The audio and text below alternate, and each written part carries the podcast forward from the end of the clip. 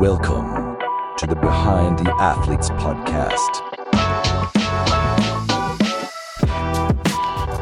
Herzlich willkommen zum Behind the Athletes Podcast. Heute aus Köln. Moritz und ich sind gemeinsam hier bei Prematch bei Lukas Röhle, einem der spannendsten Founder in, in Deutschland, wahrscheinlich in Europa im, im Sportbereich, im Fußballbereich. Lukas hat die App gegründet, die gerade ganz Fußball Deutschland verrückt macht. Wir werden da später noch drüber sprechen. Und ähm, ja, wir freuen uns sehr hier zu sein, Lukas. Vielen Dank. Wie geht's dir? Mir geht's super soweit. Ganz, ganz lieben Dank. Vielen Dank für die Blumen. Ein bisschen gehandicapt, weil ich mir beim Fußball das Kreuzband gerissen habe. Aber äh, soll die Stimmung nicht trüben und ähm, freue mich hier mit euch heute ein bisschen äh, über Sport zu reden. Ja, fantastisch. Wir werden ja nachher noch die äh, Chance haben. Wir sind hier in der Lukas Podolski Straßenkicker Base. Äh, wir werden hier nachher noch die Möglichkeit haben, ein bisschen äh, gegen den Ball zu treten oder dabei zuzugucken zumindest. Ähm, Genau, Lukas, vielleicht äh, kannst du dich einfach mal vorstellen. Ähm, wer bist du, was machst du? Äh, und natürlich wollen wir dann über Pre-Match reden. Sehr gerne. Lukas, ähm, das wisst ihr schon, äh, ja. 28 Jahre inzwischen, bekomme schon graue Haare, also fühle mich inzwischen schon alt. Ähm, bin im wunderschönen Ahrweiler aufgewachsen und auf dem Fußballplatz groß geworden. Das wird dann nachher für die Story wahrscheinlich relevant. Und äh, habe immer, hab immer viel im Fußball gemacht in meiner Jugend, äh, immer große Träume gehabt äh, und sehr untalentiert gewesen, würde ich sagen. Äh, und dementsprechend äh, erstmal erstmal fürs Studium ähm, in Richtung BWL Marketing gegangen ähm, und habe danach äh, ja verschiedene verschiedene Stationen gemacht, um endlich äh, da anzukommen bei dem, was wir gerade machen, nämlich Prematch ähm, und eine Plattform in oder für unsere größte Leidenschaft aufzubauen, nämlich äh, den Fußball und den aktiven Fußball, alles unterhalb des Profibereichs. Und das ist so ein bisschen bisschen meine Geschichte im Schnelldurchlauf, ganz ganz viele spannende Stationen auf dem Weg, ähm, ganz viel mitgenommen über Entrepreneurship bis hin zum Vereinswesen, da sehr viel aktiv gewesen, aber haben wir sicherlich gleich noch die Chance dazu, ein bisschen tiefer reinzugehen gehen. Ja, genau. Lass uns doch mal äh, kurz überreden. Also du bist aus Ahrweiler, ne, hier äh, aus der Nähe und ähm, äh, genau, hast eigentlich mir im, im, Vorgespräch ein bisschen gesagt, dass du eigentlich da bei deinem Heimatverein, ähm, vielleicht kannst du ja mal sagen, wie groß der ist und so weiter, eigentlich so deine ersten Sporen äh, äh, dir verdient hast und da sehr viel gemacht hast und äh, ja, alles im Ehrenamt natürlich. Äh, erzähl mal ein bisschen, wie ging das los? Wie alt warst du? Wie kamst du dazu? Also das ist ja schon sehr impressive, ein paar, paar Beispiele, was du aus dem kleinen Verein gemacht hast, ja? Ja, ähm, typische Story mit vier Bambinis angefangen als Spieler. Mein Vater wollte mich eigentlich zum Hockey schicken. Ähm, es gab aber keinen guten Hockeyverein und dann hat er gesagt, naja gut, dann gehen wir zum Fußball und ich mache deinen Trainer. Ähm, das war dann sozial sehr gut, aber fußballerisch sehr schlecht, würde ich mal sagen. Also mein Vater war kein großer Fußballtrainer, hat uns aber da viel, be viel begleitet ähm, und wir hatten damals immer eine schöne regionale Mannschaft, eine kleine Ambition, aber auch äh, nichts irgendwie Größeres darüber hinaus. Und ich habe dann sehr schnell für mich gemerkt, dass eigentlich so die größte Faszination sogar nicht nur auf dem Platz liegt, sondern auch bei allem, was auch drum und dran da passiert. Und habe dann untypischerweise irgendwie mit 13 Traineramt übernommen. War dann mit 13, wie kam das? Äh, ich wusste immer, ich wollte Trainer machen, ne? Also ich wollte immer. Aber du hast es schon selber gepusht, ja, oder? Genau, Kamen die auf dich so. zu und sagen, hier, mach Genau, mal. ja, und mein alter Schultrainer, der wurde irgendwie dann Trainer von unserer D-Jugend damals, oder so, die, die kamen dann in die D-Jugend, ich kam gerade irgendwie in die C-Jugend und dann äh, hat er einen Co-Trainer gesucht und habe ich gesagt, ja, das mache ich gerne. Äh, und äh, war dann ein bisschen untypisch, weil die Jungs irgendwie zwei Jahre jünger waren als ich und äh, irgendwann hatte er auch nicht mehr so viel Zeit und dann ähm, haben ein guter Freund und ich uns dann hauptverantwortlich um die Mannschaft gekümmert, meistens irgendwie mit zwei Jahren Altersunterschied, äh, war irgendwie im kalten Wasser äh, und irgendwie natürlich viel zu, viel zu ambitioniert vielleicht am Ende des Tages. Ähm, aber darüber dann sechs Jahre in der Jugendabteilung als Trainer unterwegs gewesen, da irgendwie sehr viel mitgenommen, sehr viel irgendwie Verantwortung übernehmen dürfen in, in, in Teams. Und dann kam irgendwann so der Zeitpunkt, wo wir nicht mehr so happy waren, wie unser Verein geführt wurde. Und wir gesagt haben, boah, dieser Verein hat eigentlich irgendwie viel mehr Potenzial. Und wenn ich jetzt über Potenzial rede, meine ich damit irgendwie vielleicht mal Oberliga, also fünfte Liga zu spielen. Ja, und wir waren damals sehr schwer ist. Allerdings. Ja, wir waren damals auf dem Abstiegsplatz in der Kreisliga B. Und dann haben wir gesagt, na okay, jetzt nehmen wir uns mal ein paar gute Freunde zusammen. Ähm, gehen zur Vorstandswahl, lassen uns aufstellen und dann haben wir im ersten Jahr, glaube ich, von, von 18 Trainern uns leider von 16 getrennt, weil wir gesagt haben, das ist nicht mehr so die Philosophie, die wir haben wollen ähm, und haben den Verein dann von Grund auf aufgebaut. Äh, inzwischen spielt der Verein, jetzt spielt jetzt gerade wieder um den Aufstieg in die Oberliga, ist letztes Jahr abgestiegen, aber hat es dann geschafft, wirklich mit der ersten Mannschaft von der 10. Liga Abstiegsplatz bis hin in die 5. Liga aufzusteigen. Was waren da eure Geheimnisse sozusagen? Also sag, ihr ich, ich glaube, ganz, ganz viel äh, Kommunikation, Zusammenhalt, die Leute irgendwie auf eine gemeinsame Reise mitzunehmen. Ähm, also wir haben von Anfang an geguckt, dass wir so eine Idee Identität schaffen. Also wir hatten 20 Mannschaften, das hat sie eben auch kurz gefragt, ähm, haben geguckt, dass sie erstmal alle gleich gekleidet sind, damit du so ein Gemeinschaftsgefühl hast, haben geguckt, dass sich so diese, der Konkurrenzkampf auch im Verein so ein bisschen abbaut, ne? Also dass ja. du das Gefühl hast, du, du, du machst was gemeinsam und nicht jetzt auf ein Unternehmen übertragen, jedes Department für sich, aber im Verein ist es dann irgendwie jede, jede Mannschaft, äh, die Aufmerksamkeit möchte und die irgendwie gesehen will im Verein. Ähm, und haben, haben dann einfach geguckt, dass wir gute Leute in Führungspositionen hatten. Also das ist, glaube ich, so A und O. Wie habt ihr das geschafft? Eigentlich in jedem Verein heißt ja, egal wie der Trainer ist, Hauptsache wir haben einen. Ähm, wie, wie war denn das? Also seid ihr dann irgendwie im Netzwerk rumgegangen? Habt ihr noch auch Sponsoren gefunden, die dann geholfen haben, vielleicht dann so Bekleidung für alle umzusetzen und, und, und wie lief das ab? Beides. Äh, also ja, okay. wir, wir haben tatsächlich, äh, wir hatten ähm, gar nicht so viel Geld, aber das Geld, was wir hatten, haben wir bewusst vor allen Dingen in den Trainer investiert. Also dass wir gesagt haben, hey, wir wollen einfach gute Trainer haben. Und wenn wir jetzt dann von Geld reden, dann sind das 100 oder 200 Euro, die du dafür bekommst, dass du dann 25, 30 Stunden die Woche mit so einer C-Jugend durch, äh, ah, durch die Region, Anerkennung immerhin, ne? äh, aber, reist. Aber du wirst halt dafür wahrgenommen. Äh, und zum anderen haben wir probiert, gute Strukturen zu schaffen. Also einfach zu sagen, so hey, ihr bekommt von uns das, was irgendwie für euch wichtig ist. Also dass ihr wisst, wo ihr trainieren könnt, dass ihr irgendwie Trainingskleidung habt, dass ihr irgendwie Ansprechpartner für Trainer, äh, für Sachen habt, dass ihr Fortbildung habt. Also so ein bisschen ähm, äh, auf, auf die Trainer eingegangen ähm, und damit dann, dann gute Leute angelockt ähm, und verhaftet, äh, diesen Verein mit aufzubauen. Ja, ja, man hört sich, haben wir ein bisschen umgehört, man sagt ja schon, dass es echt eine beispielhafte Story ist und die hast du dann, ähm, ja, jetzt bist du gerade dabei, die ein, ein, zweites Mal zu machen mit, äh, mit, äh, mit Prematch. Ähm, ich habe, ich sage immer, Prematch ist irgendwie so eine Mischung aus LinkedIn und Runtastic äh, für den Fußballer. Ihr seid äh, mehrfach schon im App Store äh, die meist gedownloadste App vor allen anderen gewesen. Also wir reden hier nicht in Kategorie, sondern overall äh, Number One. Ähm, äh, vielleicht auch als kleiner Disclaimer, ich bin ein glücklicher Investor bei, äh, äh, bei euch und äh, das muss ich vielleicht dazu sagen, bevor irgendwann in den Kommentaren kommt, äh, äh dass das rauskommt. Ähm, aber äh, nichtsdestotrotz bin ich sehr stolz, aber bin immer wieder begeistert, äh, wie ihr das macht. Und ähm, vielleicht kannst du einmal, fangen wir damit an, was macht ihr mit Prematch, äh, wie sieht es aus und äh, ja auch ein bisschen, wie kamt ihr drauf und ja, also erstmal, wir sind sehr glücklich auch, dass du bei uns an Bord bist. Das, äh, da freuen wir uns auch drüber. Ähm, aber vielleicht da, da schnell die Brücke zu Pre-Match. Also was ist erstmal das Ökosystem, in dem wir uns bewegen? Das ist Fußball. So, das ist schon mal klar. Aber dann nochmal primär nicht der Profifußball, sondern eigentlich der ganze Bereich darunter. Klassisch nennt man es Amateurfußball. Ich mag das Wort nicht so gerne. Ich bin eher so bei Grassroots Football, weil es irgendwie auch so ein bisschen die Kultur ausdrückt, die da eigentlich hinten drin ist. Das sind aber in Deutschland zweieinhalb Millionen Spieler und Spielerinnen und ein Ökosystem von ungefähr 30 Millionen, die sich dafür interessieren. Warum? Weil es eben meine Schwester, meine Bruder, meine Mutter, mein Vater, mein Freund oder ich selber bin, der spielt. Ähm, das heißt, offline schon ein sehr, sehr starkes Netzwerk. Also es gibt einfach viele Verbindungen dazu, es ist sehr kulturell verankert. Und wir kamen eigentlich dazu, dass wir gesagt haben, ey, das Geilste zu meinem eigenen Spiel kann doch nicht sein, dass ich irgendwie auf einer Webseite, die aussieht wie vor, vor ein paar Jahren, ja, oder Jahrzehnten, oder Jahrzehnten äh, irgendwie mein Ergebnis und meine Tabelle finde und dass das alles ist, was ich irgendwie zu meinem Spiel bekomme. Da muss doch eigentlich viel, viel mehr drin sein. Und dass wir im anderen Sportarten, wie jetzt zum Beispiel im Laufen, Strava, Fantastic und Co., einfach sehr starke Social Sport Networks gesehen haben, die sehr, sehr individualisiert und personalisiert personalisiert sind.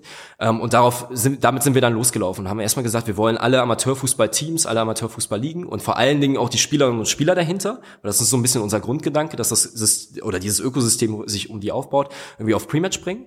Dann erstmal klar, deren Ergebnisse, deren Statistiken und Co., aber dann halt auch dieses ganze Netzwerk darum, also die Interaktion, dass vor dem Spiel sich der nächste Gegner angeguckt wird und darüber geredet wird, dass nach dem Spiel gesagt wird, wer war denn der beste Spieler, wer gehört denn in die Elf der Woche, dass äh, sich irgendwie probiert wird, gegeneinander zu vergleichen. Naja, ich, wenn ich jetzt irgendwie auf dem Marktwert wäre, dann wäre ich ja viel mehr wert als du. Also so ein bisschen diese Elemente, die sowieso schon da sind und die wir aus dem Profifußball kennen, die einfach für alle äh, zugänglich zu machen. Und dann so ein bisschen diese, diese Ebene, die es die es jetzt offline gibt, also dass die Leute sehr stark vernetzt sind, die dann auch online mitzuholen. Genau, und äh, ähm, wenn, wenn du jetzt sagst, das habt ihr jetzt gemacht, jetzt habt ja. ihr hunderttausende Fußballer da äh, äh, in der App und ähm, was ist eure Vision dann damit? Also sozusagen, ich, wir haben immer eine Business-Seite hier ja, in, dem, in dem Podcast. Ähm, wie geht's weiter? Wo soll das hin? Ich, ich sage immer, ganz groß gedacht ist unsere Vision zu sagen, wir wollen die größte Teamsport-Plattform der Welt werden. Also das ist so ein bisschen die Ambition. Äh, warum Teamsport? Weil wir sagen, das, was wir machen, ist von den Dynamiken her Teamsport with Ball. Also du, das funktioniert eigentlich in allen Mannschaftssportarten. Wir haben ganz klaren Fokus auf Fußball, ähm, aber wir glauben einfach, dass Fußball weltweit gespielt wird, dass es diese Netzwerke, diese Communities weltweit gibt und dass wir eigentlich für die alle die Plattform werden sollen. Und das ist dann irgendwann, das merkt man jetzt schon in anderen Bereichen, dass irgendwie dieses physische Erlebnis auch mit den digitalen Erlebnissen verschwimmt und dass das eins wird. Also dass es nicht so ergänzend ist, sondern dass es halt zusammengehört und wir wollen damit halt Fußball wieder größer machen. Also wirklich zu sagen, hey, unsere, unser Zeitalter, unsere, wir als, als User Gen Z, wir sind, wir sind irgendwie sehr digital und ich will, dass mein Spiel nicht bei den 90 Minuten aufhört oder mein Training bei den 90 Minuten aufhört, sondern ich die ganze Woche über in meiner Fußballleidenschaft und in meinem Hobby begleitet werde.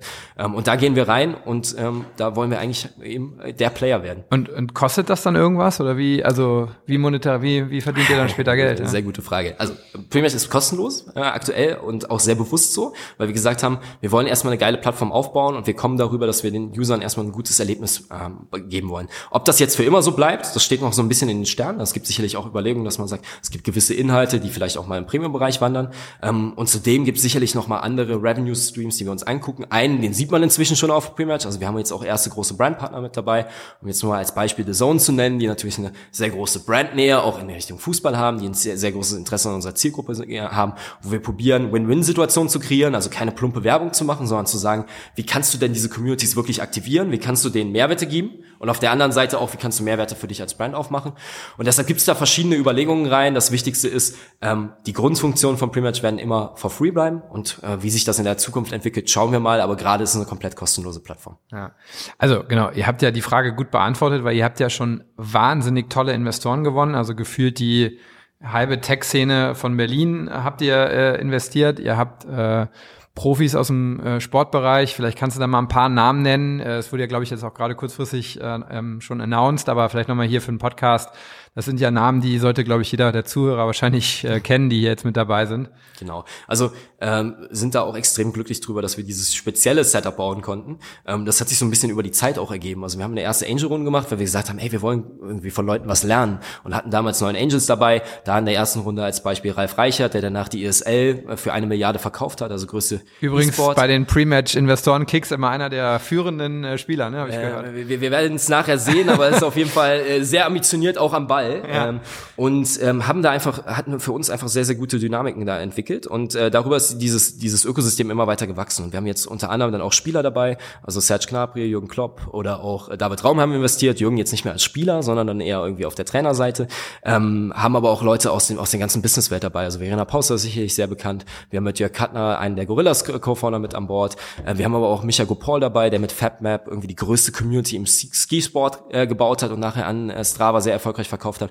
Also wirklich ein spannendes Setup an sehr diversen Leuten. Aber nochmal konkret, wie hast du das geschafft? Also die, die Telefonnummer von Serge Gnabry steht ja nicht im, im, im Telefonbuch, von Jürgen Klopp glaube ich auch weniger. Also wie hast du das geschafft? Du bist ja jetzt nicht der der äh, Sohn von, ähm, von Jürgen Klinsmann oder gut, das ist wahrscheinlich in Deutschland schwieriger, aber von irgendeinem bestimmten bekannten Profi und das wurde dir alles in die Wiege gelegt, sondern wie habt ihr das geschafft, euch da ähm, die, die Kontakte zu machen. Das ist ja für viele auch spannend. Ja, mein Vater war F-Jugendtrainer vom ADBC. Das ist jetzt Na, nicht das so. Stimmt, aber das ist, ist natürlich noch nicht ganz die Strahlkraft. das muss man sagen.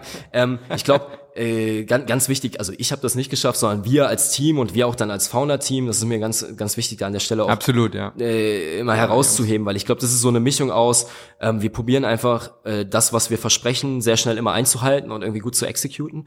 Ähm, und wir haben uns einfach irgendwie Vertrauen bei der ersten Gruppe an Angels aufgebaut, die dann irgendwann gesagt haben, hey, wir, ihr müsst noch die Leute aus unserem Netzwerk mit reinbringen, die irgendwie, die einen super Mehrwert für euch bringen. Und da sind dann zum Beispiel die Roof-Gründer mit reingekommen, also ehemaliges Spielerrat, ähm, größte europäische europäische Fußballberatungsagentur. Wen haben die so als Spieler dann? Unter anderem Serge ah, ja. und David, aber es gibt auch noch mal ein paar andere Vertraute, aber wo wir halt einfach gemerkt haben, das sind Leute aus dem Ökosystem, die sich aber auch mit uns als Startup auseinandersetzen, ähm, die auch Bock auf das Thema haben, die das jetzt nicht nur als Investment sehen, sondern die auch aktiv das Ganze als Business Angel mit betreuen. Ähm, und so sind das dann eigentlich immer Empfehlungen gewesen. Also, dass der eine den anderen gesagt hat, ey, ihr müsst da unbedingt mal mit den Jungs reden. Das ist eine, eine super Kombination. Ähm, und äh, so haben wir uns über viele coole Gespräche langgehangelt. Und nachher hatten wir das große Glück, dass viele Leute gesagt haben, ey, wir glauben da dran und wir würden gerne auch mitwirken. Das ist uns immer wichtig, dass wir sagen, es geht uns nicht darum, dass wir irgendwo Namen stehen haben, sondern du merkst halt wirklich, die Leute haben Bock auf das Thema, weil sie entweder ein Kind haben, das selber Fußball spielt, oder weil sie sich dran erinnern können, wie geil wäre das denn für früher gewesen, wenn ich das zu meinem Spiel gehabt habe. Ähm, und ich glaube, das ist unser großes Faustpfand, dass wir einfach probieren, das, was wir irgendwie erzählen, dann auch irgendwie äh, wieder äh, in, in Vertrauen zurück auszuzahlen, also dass wir einfach unsere Hausaufgaben machen ähm, und zum anderen äh, ja, dass, dass sich das Netzwerk immer irgendwie organisch erweitert.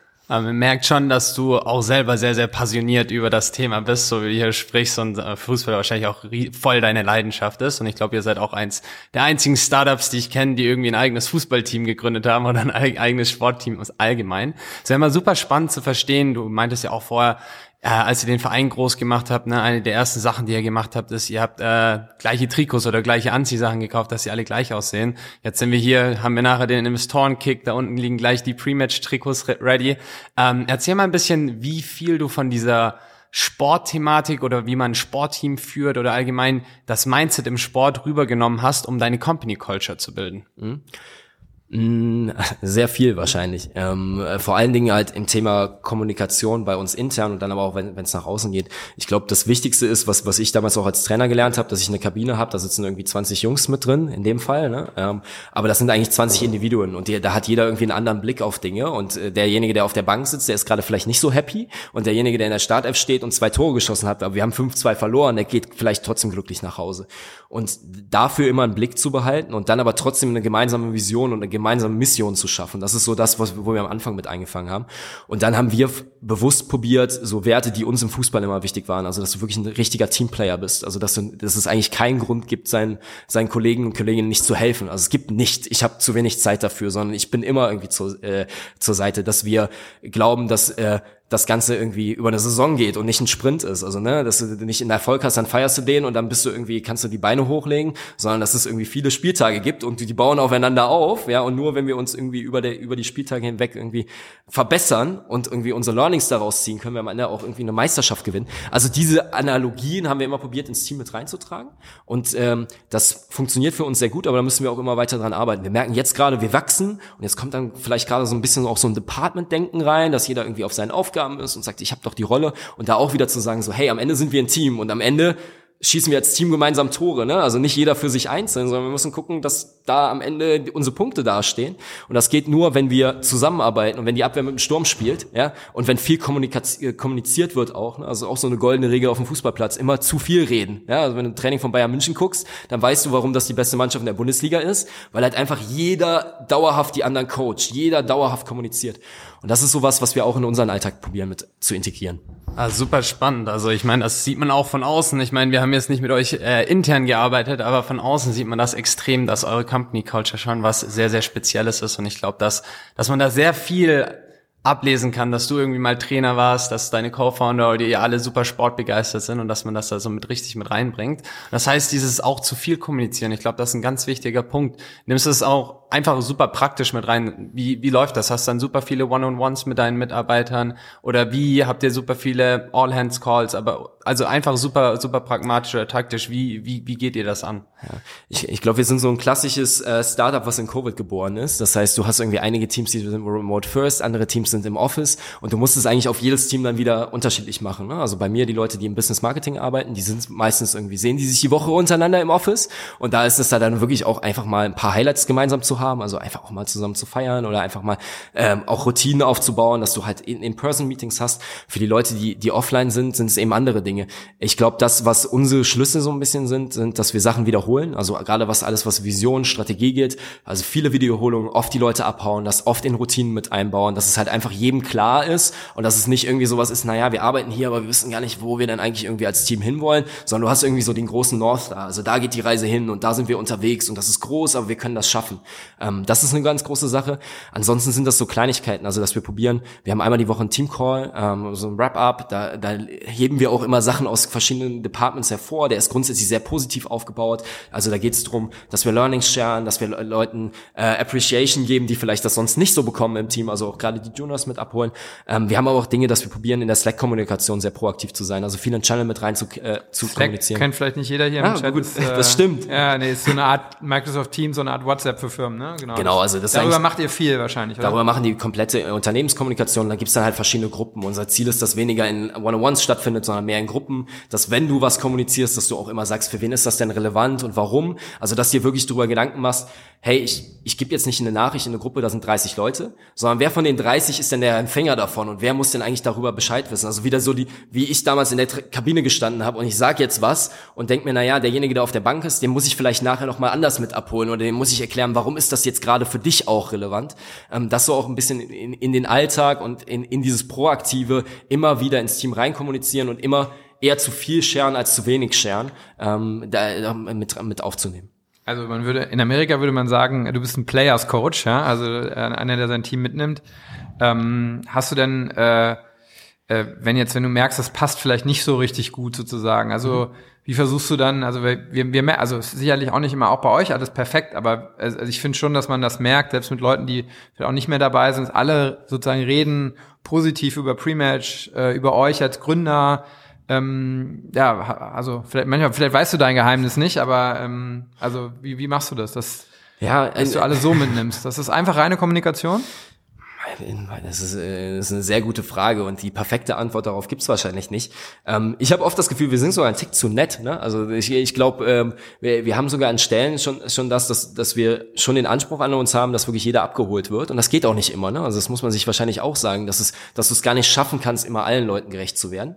Ähm, das ist aber erstmal der Anspruch und ich glaube, diese Überambition im Anspruch, die tut aber oft dann auch gut, ähm, um möglichst viele Leute irgendwie äh, nachher so zu lassen, dass sie sagen, sie sind happy mit dem, was da passiert.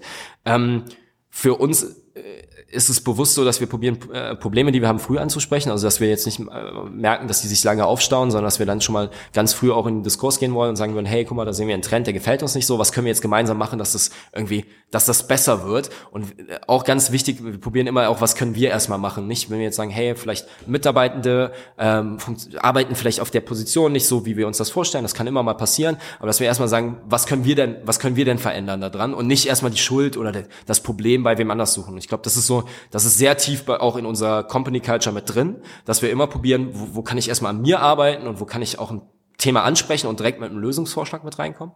Ähm, und dann probieren wir nie Sachen irgendwie ähm, mit, mit einem, mit einem Mal zu lösen, sondern immer wieder auch ein Follow-up dazu zu machen und zu sagen, ja, was hat sich denn verändert? Hat sich das jetzt verbessert? Hat sich es nicht verbessert? Weil selbst wenn es dann so mal eine Situation gibt, wo du dich trennst oder wo du sagst, irgendwas ist nicht gut gelaufen, dann ist es halt ein Prozess und dann ist es ein Prozess, wo du auch an vielen Stellen transparent warst und an vielen Stellen auch kommuniziert hast wieder.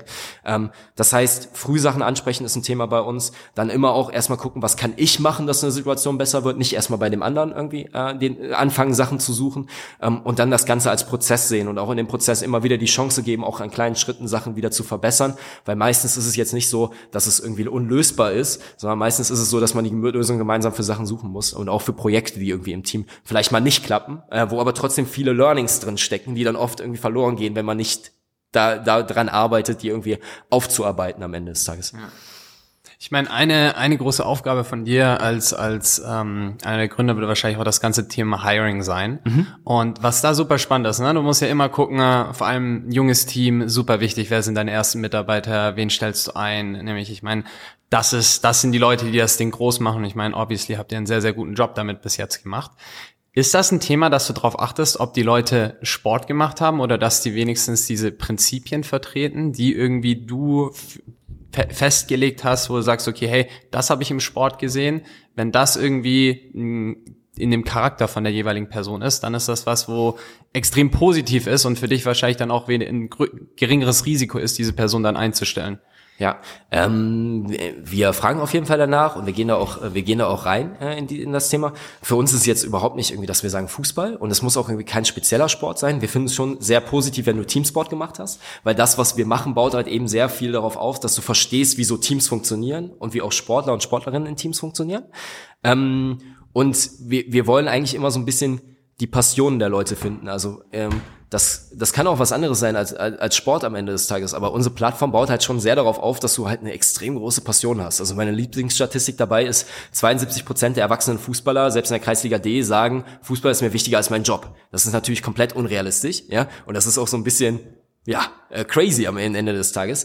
Ähm, aber wenn das Leute bei uns im Team haben, die auch irgendwie eine Passion für Sachen haben und wenn die dann im Idealfall noch im Fußball ist und dann nochmal im super Idealfall im Teamsport, ja, oder nicht im Fußball, sondern Sport davor eher, ähm, dann ist das schon sehr positiv. Wir, sagen aber, das ist nirgendwo ein Ausschlusskriterium, wenn du das nicht gemacht hast, aber du musst eine Affinität für Communities, für Gruppen und am Ende auch für Sportgruppen mitbringen können und es hilft dir sehr, sehr, sehr stark, ja.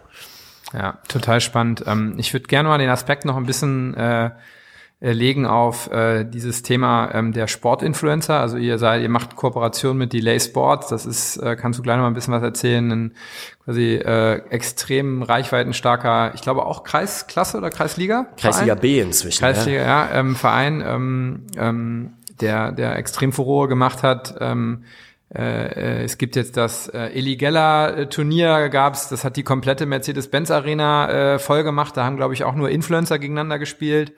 Ähm, dann kommt jetzt die Ballers League, das soll wieder so eine Art Hallenfußball äh, Liga sein. Äh, Mats Hummels ist da dabei und, und, und einige andere, die sagen, wir machen das, äh, wir machen quasi den Hallenfußball wieder ein bisschen zugänglicher für alle. Wir machen daraus mehr ein Event.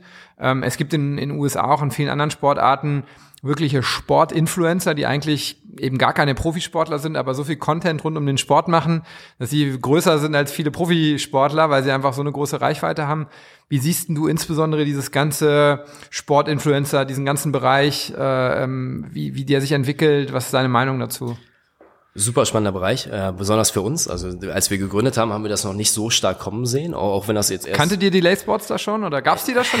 Äh, also lustigerweise hatten wir über einen Mitarbeiter im Team, der irgendwie Anfang 20 ist und großer Fan von Eli. Vor, ja. ähm, und Eli ist, Eli ist Elias Nerich, der quasi so der die Figur von, ne? Wie viel, wie viel Follower hat der? Wahrscheinlich. Ich glaube auf, je, auf jeder Plattform über ja. eine Million ja, und genau. ähm, ist der größte Streamer in Deutschland und ist wirklich. Der ist so aber nur Streamer, der ist kein Fußballprofi, ne? Der ist Amateur eigentlich. Ne? Genau, genau also ähm, hat immer Fußball aus Spaß gespielt, hat es mal ein bisschen in die Oberliga geschafft und dann irgendwie sich verletzt. Ähm, aber Eli ist eigentlich so ein Sinnbild für die neuen Stars, die es irgendwo gibt. Also das finde ich eigentlich das Spannende daran. Für mich früher, weil ihn gab es, es gab irgendwie Schauspieler, es gab irgendwie Musiker und dann Sportler. So, das waren so deine drei Gruppen, wo du dir deine Vorbilder gesucht hast. Und ich wollte immer sein wie David Beckham. So und David Beckham war Profifußballer und deshalb wollte ich Profifußballer werden. Und bei den Kids jetzt in der Zielgruppe, also so 14 bis 20, ist Eli aus meiner Sicht der größte Star in Deutschland, den wir haben. Also es ist wirklich verrückt, gerade im männlichen Bereich. Also der ist ein größerer Star, sage ich mal, Vielleicht ist nicht als Thomas Müller, vielleicht als Thomas als Müller. Als Thomas ne? Müller, ganz ja. klar. Also er hat eine viel größere Strahlkraft als Thomas Müller. Aber wenn Müller. ich den Kids sage, pass auf, also mein, mein Sohn ist sieben, ne, der größte, aber wenn ich dem jetzt in drei Jahren sage, okay, hast du Lust, dass wir Thomas Müller treffen oder ja. Eli, dann wird er sagen. Dann wird er Eli. Wir, wir waren mit Delay ähm, beim, beim Trainingslager oder beim, beim Media Day bei Adidas in Herzogenaurach und da sind Leute aus, aus Leipzig angereist, um am Zaun zu stehen und äh, auf die Mannschaft zu warten. Es hat in Strömen geregnet und die haben dann, um einmal zu winken und ein Selfie zu machen, äh, sind die an dem Tag, es war irgendwie Ferien, äh, sind die aus Leipzig dahin gefahren so. Und ich weiß nicht, ob das irgendwie der Profifußball noch so schafft. Also früher war es so, und, ja. äh, aber ähm, das ist eine unglaubliche Strahlkraft und das Spannende ist, dass es halt jetzt Vorbilder im Sport sind. Also Eli hat dann diesen Verein gegründet gegründet, gemeinsam mit vielen anderen, vor allen Dingen das Management, Rabona, die machen dann überragenden Job und haben gesagt, ey, wir wollen einfach zeigen, dass äh, Fußball auch unten funktioniert. Und äh, zu den Spielen kommen oft mehrere tausend Zuschauer, die haben im Schnitt auf die Videos irgendwie 400, 500.000 Aufrufe.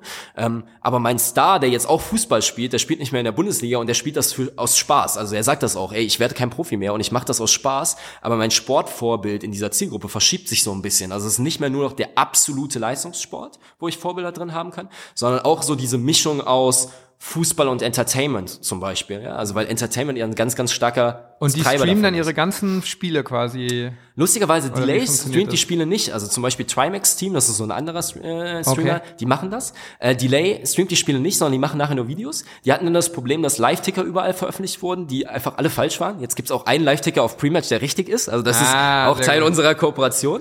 Ähm, aber die produzieren halt in Content und du merkst, dass da halt auch wirklich andere Stars mit entstehen. Also es sind nicht mehr nur Eli, sondern auch die Spieler in dem, in, in dem Team, weil jeder kennt das. Du hast dann den Spaßvogel, du hast den Spieler, der eigentlich mal Bundesliga gespielt hat, jetzt unten spielt. Die haben doch den, den einen äh, Kevin Panewitz, äh, ja, genau. äh, der, der genial genau, ja. damals fast den Durchbruch bei Wolfsburg gemacht hat und wo du dann auch merkst, also beeindruckende Person. Er hat jetzt ein paar Kilo zu viel, aber der ist derjenige, wenn wir da auch dabei sind als Pre-Match, als Partner und irgendwo an der Ecke stehen, der kommt immer zu uns, der unterhält sich mit uns. Also eine super positive Person, die, glaube ich, auch sehr viel aus dem Fußball gelernt hat, also auch, auf, auch für, für sein Leben.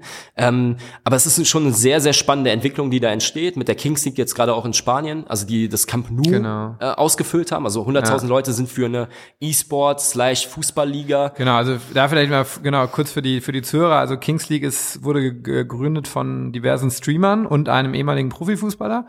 Ähm, und es ist Wahnsinn. Die haben in der ersten, also korrigier mich gern, Lukas, ne, aber die haben so äh, ähm, quasi mit Halbamateuren, die sich bewerben konnten, dort zu spielen und mit Streamern haben die äh, eine eigene Liga gegründet aus dem Nichts und haben äh, für ihr Finaltag quasi das komplette Stadion des FC Barcelona voll gemacht Und ich habe selber ähm, äh, mir das angeschaut und äh, die haben zum Beispiel neben den 90.000 Tickets, die sie verkauft haben im, fürs Camp Nou, 15 Millionen Streams gehabt. Also so zum Vergleich, ich glaube, das Weltmeisterschaftsfinale in Deutschland lag bei 8 Millionen, 9 Millionen, 10 Millionen ähm, von, von Argentinien gegen Frankreich. Also Wahnsinn. Ähm, und äh, genau, also das ist natürlich ein riesen, äh, riesen Hype. Und da denkt man natürlich eigentlich so, wahrscheinlich hätte man früher gesagt, ja, aber die können ja alle gar nicht so richtig Fußball spielen. Aber es ist eben nicht nur das, ne, sondern es ist auch das Entertainment drumherum. Ähm, ich glaube, da gibt es auch Grenzen. Meine Meinung ist da ehrlich gesagt, manchmal ist mir das, bin ich wahrscheinlich auch ein bisschen älter als ihr, manchmal ist mir das zu äh, wenig noch der, die Competition beim Sport sozusagen, aber also Wahnsinn, ne? Und äh, glaubst du, es gibt ja, ist eigentlich eine gute Überleitung zum Thema äh, Ballers League, das soll es ja hier in Deutschland geben. Hast du da schon eine Meinung? Bist du, bist du da irgendwie drin, wie das, wie das wird? Und ja, wir, wir haben uns tatsächlich auch. Soll ja sowas äh, analog werden hier in Deutschland, ne? Wir, wir haben uns tatsächlich schon äh, auch selber mit dem Thema beschäftigt, weil wir es eben sehr spannend fanden und auch die Entwicklung sehr mhm. spannend fanden. Und wir haben damals dann sehr lange auf einer 11 versus 11 Liga rumgedacht und äh, ah, wirklich? Okay. haben uns dann haben dann die Kings League gesehen und haben äh, gesehen, oh, gibt vielleicht sogar noch bessere Konzepte als 11 gegen 11 Ligen, äh, weil das definitiv noch mal näher dran ist, wie auch der Fußball. Wenn du jetzt Fußball neu denken würdest, würdest du wahrscheinlich auch nicht mehr 11 gegen 11 spielen, sondern 5 gegen 5. Also ja, ja wir machen auch die Links in die Show Notes rein zu diesen ganzen Sachen, die wir jetzt gerade genannt haben. Genau, ähm, aber äh, sehr spannendes Konzept. Ähm, ich glaube, man, man konnte schon sehr viel daraus lernen, was auch in Spanien funktioniert hat. Ich glaube, der deutsche Markt ist noch mal ein bisschen anderer, auch kulturell. Da muss man einfach gucken, wie man das adaptieren kann. Ähm, sehe ein großes Potenzial drin und hoffe, und ich glaube auch, dass es da mehrere Projekte gibt, ähm, dass die auch groß werden können und glaube auch, dass da verschiedene Projekte auch in Deutschland groß werden können. Ähm, und wir sind natürlich immer gerne nah, nah dran am Ball. Wir werden das auch irgendwie mitverfolgen, weil es einfach für unsere Community spannend ist und weil am Ende, und das ist dann auch die Brücke zu dem, was wir machen, das ja auch dann wieder dafür sorgt, dass Kids ähm, angeregt werden, selber zu spielen. Weil ist jetzt egal, ob du wegen Mats Hummels oder wegen Thomas Müller oder wegen David Raum Fußball spielst oder vielleicht wegen Eli, aber es ist halt extrem wichtig, dass du in jungen Jahren irgendwie Teamsport betreibst und aus meiner Sicht ist Fußball der schönste von allen. Ja? Und deshalb ähm, hilft das, auch die Leute auf die Fußballplätze zu bringen, ähm, weil eben neue Stars und neue Formate entstehen. Ja, mega spannend. Also wir sind dann gespannt, wann äh, der nächste Influencer aus Pre-Match hervorgeht, ja, weil ich bin mir sicher, also wie du sagst, ja, die Leute sagen, es ist mehr als ihr Job, wichtiger als ihr Job. Ähm, es gibt unglaublich viele tolle Leute, die, die viel in ihren Sport investieren, einfach super Typen sind, ja, und äh, warum sollen die nicht irgendwie eine größere Audience auch irgendwann mal haben als äh, Profifußballer? Elias macht's vor, aber vielleicht kommen auch ein paar Pre-Match-User dann äh, demnächst auf die Platte. Ähm, sehr, sehr spannend.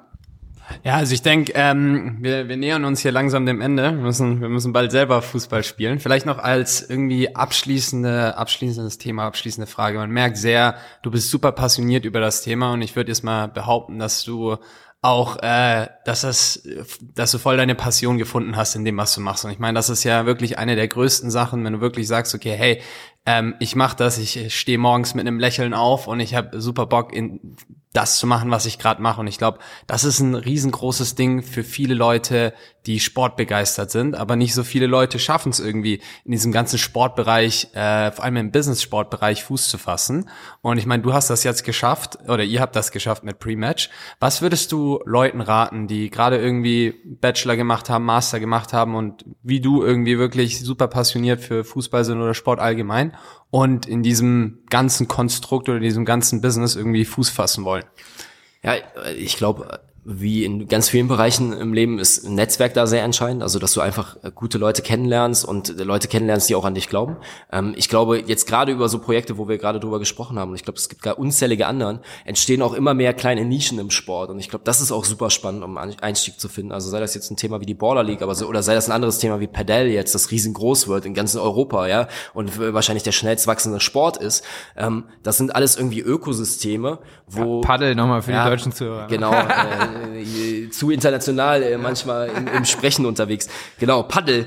Ähm, das sind schön aber alles sch schön Deutsch. Das sind aber alles Bereiche, wo es vielleicht dann einfacher rein ist als irgendwie in den alten eingesessenen Fußball und irgendwie in die Bundesliga. Und ich würde nicht zu festgefahren sein auf ein Thema. Ich würde mir ein Netzwerk aufbauen mit jungen, hungrigen Leuten und auch mit Leuten, die Leute aufbauen wollen. Also das ist dann wichtig. Ähm, und ich glaube, dann, dann ergibt sich vieles von selber, wenn man gute Arbeit macht. Also das, das ist im Sport besonders so. Also wenn du im Sport dich reinhaust und im Sport dich wichtig machst für Teams, das sage ich auch immer irgendwie unseren Juniors, Interns, die irgendwie ins Team kommen, ich sag, mach dich erstmal wichtig. Und das ist mit den einfachsten Aufgaben. Aber wenn die anderen merken, boah, ohne, ohne den oder die geht's nicht mehr, und dann, dann kommst du auch immer weiter. Ähm, und das sind eigentlich so, so die Basics da drin. Ähm, ja, und ich, ich glaube, es gibt viele Möglichkeiten. Also man braucht gar nicht zu denken, dass, dass es schwierig ist, da reinzukommen, sondern einfach reinarbeiten.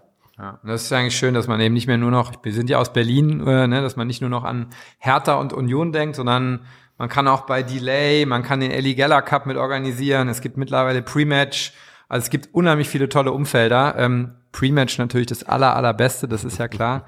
Ähm, ja, und in diesem Sinne, ähm, wir gehen jetzt mal aufs, äh, wir gehen jetzt mal auf den Fußballpitch hier und äh, werden ein bisschen äh, äh, Lukas Podolski Straßenkicker Base äh, unsicher machen. Und äh, Lukas, vielen, vielen Dank, hat total Spaß gemacht.